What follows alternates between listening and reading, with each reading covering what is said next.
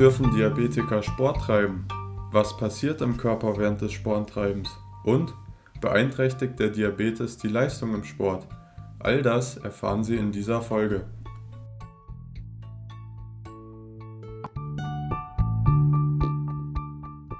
Herzlich willkommen allerseits zum Diabetes-Podcast Diabetes für Anfänger. Mein Name ist Philipp Heigel und das heutige Thema des Podcasts ist der Diabetes und Sport.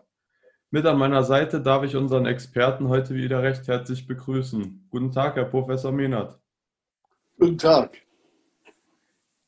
Wie bereits eingangs erwähnt, handelt die heutige Folge vom Diabetes und Sport. Der Sport ist ja sehr wichtig, gerade in Bezug auf die Typ-2-Diabetiker, aber darauf kommen wir auch später nochmal zu sprechen. Zu meiner ersten Frage. Dürfen ein Diabetiker allgemein Sport treiben? Ja, es ist sogar sehr erwünscht, dass in Grenzen abgestimmt auf die Nahrungszufuhr und die Insulinspritze Sport getrieben wird. Und welchen Einfluss hat Sport auf den Stoffwechsel eines Diabetikers? Einmal wirkt Sport Blutzucker senkend, was günstig ist, wenn der Zucker, die Glucose, in die Muskelzellen getrieben wird. Zum anderen werden die Gefäße besser durchblutet. Es kommt hinzu, dass eine Gewichtsabnahme einsetzen kann. Die Gelenke werden mobilisiert und die Psyche wird verbessert. Und was hat ein Typ 1 bzw. ein Typ 2 Diabetiker beim Sport denn zu beachten? Naja, es kommt darauf an, ob der Patient Insulin spritzt oder nicht. Wenn er das tut, muss er bedenken, dass äh, die Insulindosis ein bisschen verringert wird, damit kein Unterzucker entsteht und äh, dass entsprechend Kohlenhydrate zugeführt werden. Und beim Typ-2-Diabetiker ist es das Gleiche, oder wie? Da ist das Gleiche. Wenn der Insulin spritzt, gilt das Gesagte.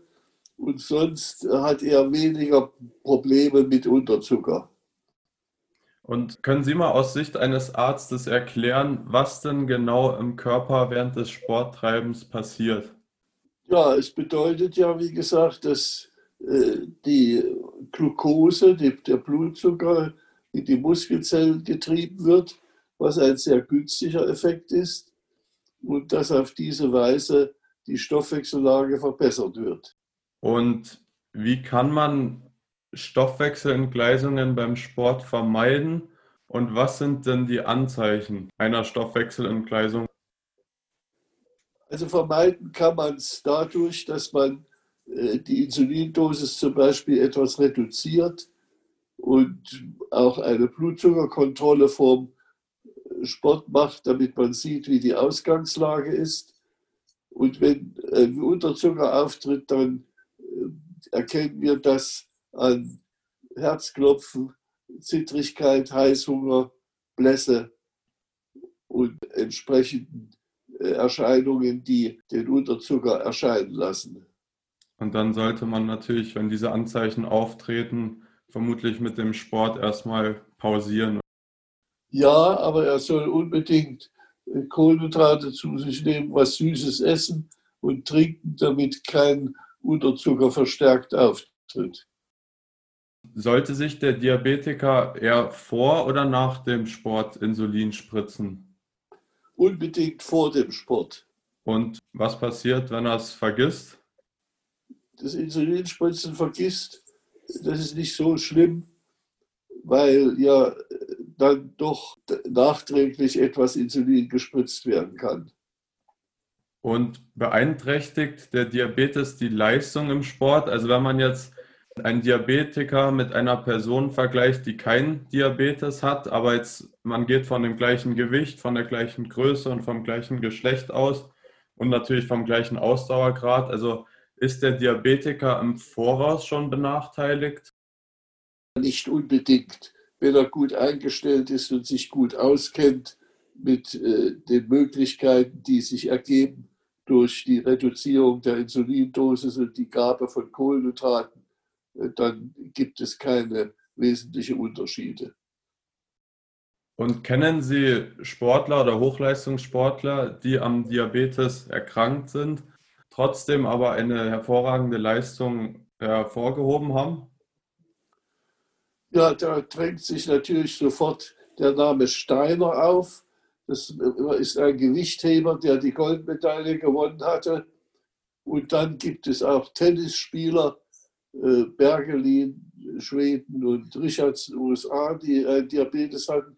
Obwohl man sagen muss, dass Tennis nur in Grenzen eine erlaubte Sportart ist, weil wir ja hier nicht wissen, ob wir drei, vier oder fünf Sätze spielen müssen, was natürlich auf die Stoffwechsellage entscheidenden Einfluss hat.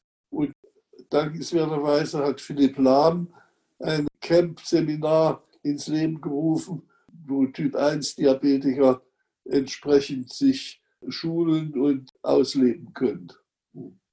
Kurz noch angemerkt für diejenigen, die mit dem Namen nicht vertraut sein sollten. Philipp Lahm war jahrelang ein hervorragender Rechtsverteidiger des FC Bayern München und gewann auch unter anderem die Weltmeisterschaft und den Champions League-Titel. Noch Richtig. kurz nebenbei bemerkt. Um nochmal auf diese in Anführungszeichen erlaubten Sportarten zu kommen, das ist auch der Inhalt meiner nächsten Frage. Und zwar, gibt es Sportarten, die Sie speziell Diabetikern empfehlen oder nicht empfehlen?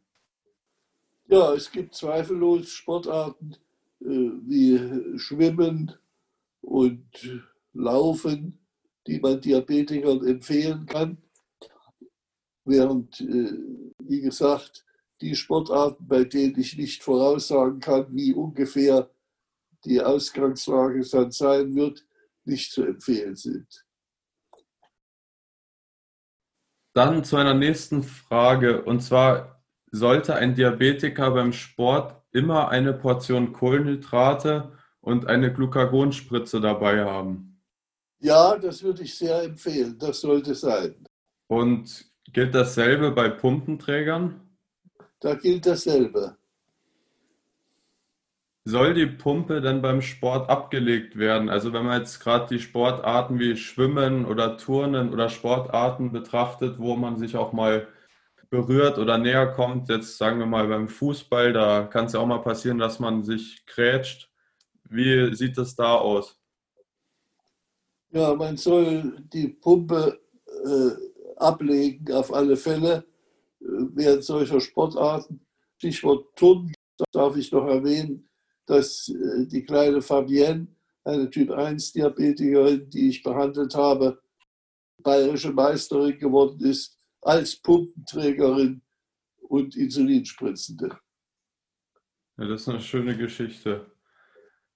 Und der Diabetiker von seinem Arzt jetzt hört, dass er Sport treiben soll, muss er sich über die Sportart mit ihm abstimmen und sich dementsprechend vorher untersuchen lassen? Also wenn es jetzt zum Beispiel um Joggen geht, also mehr Ausdauersport, müsste sich dann der Diabetiker speziell nochmal einer Herzuntersuchung unterziehen? Unter Umständen ja. Und das sollte schon sein, dass da von der Seite alles in Ordnung geht. Also empfehlen Sie das auch? Ja. Und soll der Sport dann im Alltag regelmäßig durchgeführt werden oder würde auch schon einmal pro Woche reichen? Also regelmäßig wäre schon besser. Wie oft denn ungefähr? Täglich. Täglich. Und wie lange, also wie lange sollte so eine Sporteinheit dann am Tag aussehen, weil man darf ja den Körper auch nicht überlasten damit? Naja, 10 bis 15 Minuten würde ich sagen. Also das würde schon reichen, wenn ja. man es täglich dann aber durchführt. Richtig. Zu meiner letzten Frage, gilt das dann für alle Diabetestypen mit dem Sport?